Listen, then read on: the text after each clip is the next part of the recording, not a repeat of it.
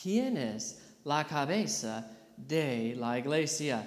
Se pueden dar varias respuestas a esta pregunta. Algunos dirían el pastor, otros dirían la denominación, incluso algunos dirían el papa, el papado. ¿Qué dice la Biblia al respecto de esta pregunta? Primero, Jesús es la cabeza de la iglesia. Colosenses 1.18 dice, y Él es la cabeza del cuerpo que es la iglesia, el que es el principio, el primogénito de entre los muertos, para que en todo tenga la preeminencia. Se trata de Jesús en la iglesia. Nadie debe tomar su lugar como cabeza de la iglesia, ni un hombre ni un grupo de hombres. Jesús es el principio, Él es el primogénito de entre los muertos y Él es el preeminente. Él es la cabeza de la iglesia. Si alguien trata de tomar el lugar que le corresponde a Jesús como cabeza de la iglesia, entonces debe responder ante Jesús. Segundo, Jesús es el edificador de la iglesia. Mateo 16, 18 dice, y yo también te digo que tú eres Pedro, y sobre esta roca edificaré mi iglesia, y las puertas del Hades no prevalecerán contra ella. En este pasaje Jesús les pidió a sus discípulos que le dijeran quién decía la gente que era Él.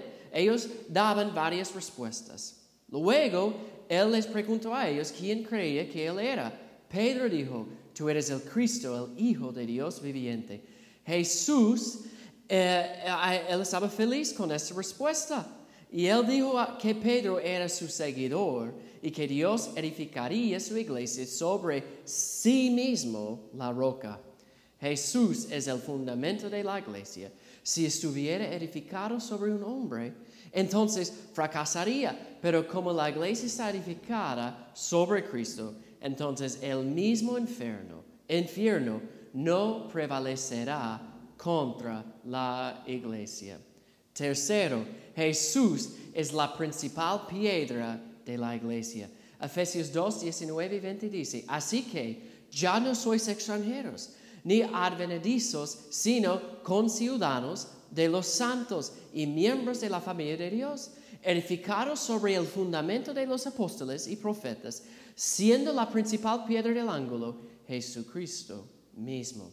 Los creyentes son parte de la familia de Dios, son ciudadanos del cielo, constituyen el cuerpo de Cristo, la iglesia.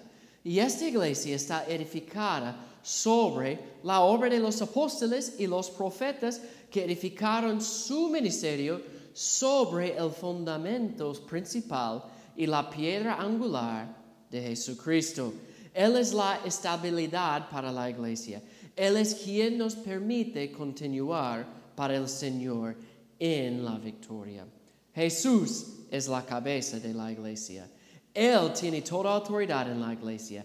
Él es el edificador de la iglesia y nadie puede prevalecer contra nuestro Dios Todopoderoso.